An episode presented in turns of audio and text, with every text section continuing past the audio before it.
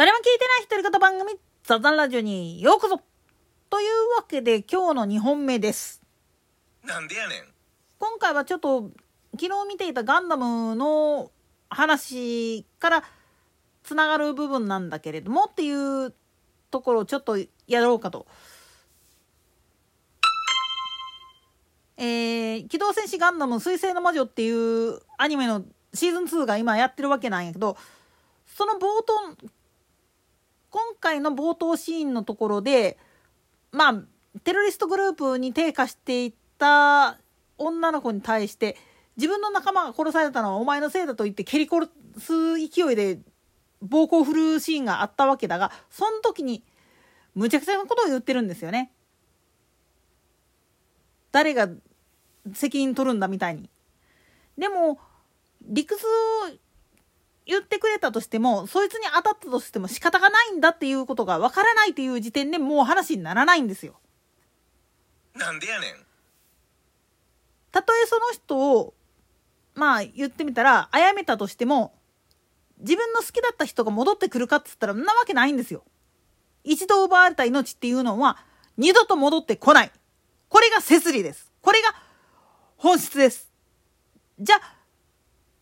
そいつに当たるっていうことは何がしたいかっつったら、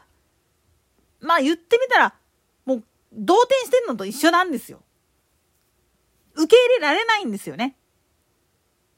まあ、なんとかロスとかっていう言葉があるけれども、類似したものはいつだって手に入ります。どこででもね。でも、同じもの、全く同じものを奪い返すんだとかって言って強がってやったところで、取り戻せれるわけがないでしょっていう話です。で、これを現実の話でしていくと、いわゆるウクライナの問題もそうだし、で、まあ言ってみると、竹島問題とか尖閣問題、北方領土の問題なんかもそうなんだけれども、うにゃうにゃ言ったところで、結局、それを取り返した、あるいは自分たちのものだって言って、肌立って主張したとしても、それが認められない理由っていうのが何なのかっていうことを知らないとダメなんですよ。いいから、まあ言ってみると、日本政府が国際法上で、ここは我々の主権の及ぶ場所ですって言ったかって、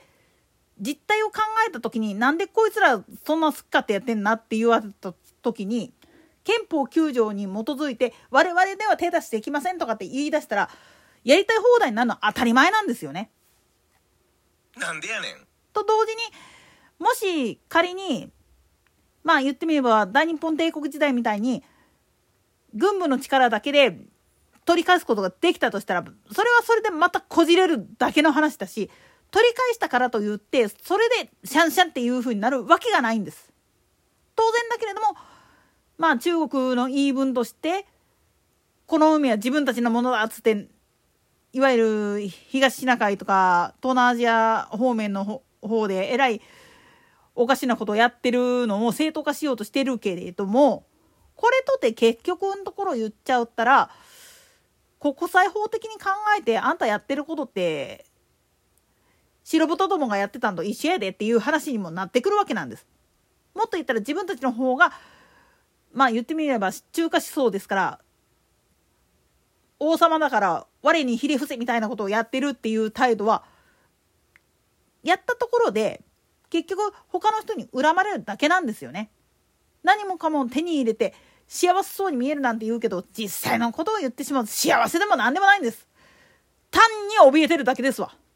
もっと言ったら他の人に取られる他の人の方が羨ましいがために結局悲願でる。自分は恵まれてるはずなのになんで心が潤わないんだって。そりゃ潤うわけねえよ。自分がそれを受け入れてないんだから。つまり仲間の死その真相っていうのは物語を見てる人間であればこういうことだったんだっていうのが分かるんだけれどもまあこれは先ネタバレになっちゃうからあれなんだけれどもその真相が分からない人間にとってはやっぱり八つ当たりの対象になっちゃうんですよね。ぬくぬくに生活している連中いろんな意味でちやほやされている連中あるいはまあ言ってみると害の及ばないところでやーやーやじ言ってる連中そんなんを見てると「お前らいい加減しろ死ね!」ってなるわけなんですよ感情的に。でもちょっと一呼吸を置いて周りをよく見た時に分かるんだけれどもそれ言ってるそれを正当化してやったところで自分の欲しかったものあるいは取り戻したかったものっていうのが全部手に入ったかっていう話なんです。一度奪われたものを取り返すことができるものをやったら取り返した方がいいかもしんない。だけどそれで幸せになれるかって言ったらなわけないんですよ。なんでやねん幸せっていうのの本筋っていうのが実はそうやって取って取られてっていうのを繰り返している間っていうのが幸せやっていうふうに思ってるんであればそれをもう言ってみれば目的なんどうでもいいんですよ。目的っていうか目標にしてるものっていうのはどうでもよくて目的は何がしたいかっつったらとにかく接してたい誰かとぶつかってたい力比べしたいただそれだけの話になっちゃうわけです。そうなっちゃうともうそこに正義とか悪とかそういうのは存在しなくなっちゃうんですよね。だから取り返したいとかっていうのもあくまでも口実であって本音はっていうとこのまあ言ってみれば命のやり取りをやってる最中っていうのが楽しいそしてそこの中でしか自分は生きられないっていう風な固定概念そこにまあ言ってみると自分の価値観を見いだせなかったっていう悲しみっていうのがどっかにあるわけなんですよね。逆転の発想で言ってしまったら戦争をやったとしたって結局儲かるのは外にいる連中だけですわ。なんでやねんもっと言ったら戦地にいる人間は当然だけれども祖国を守るためとかっていう大義名分のもとで戦ってるでも本音は死にたくないから銃を相手に向けざるを得ないん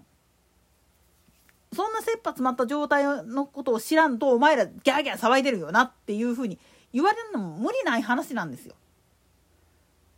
だけどこれひっくり返ったことを言ってしまうとじゃあやめればって言ってやめたらいつ自分がどないなるか分からへんっていう状態の人間にやめさせることなんて不可能だと思うんですよね。なんでやねんそれだけ精神が尖ってしまっていてもっと言ったら不信感に陥ってるから自分はそれだけ分人を殺めてしまってる。手を汚してしまってる。だからそれによる恨みっていうのを買ってる可能性はすごくある。その恐怖から引き金を引かざるを得ない。刃物を振り回さざるを得ない。そんな危機的状況に陥っている心理に対してそんなことをしなくったって大丈夫だよっていうふうに呼びかけるっていうのはなかなか難しいんです。逆転の発想で言ってしまったら銃口を突きつけてる相手に対して笑ったまま撃ち殺されることを選べるかっていうことですわ。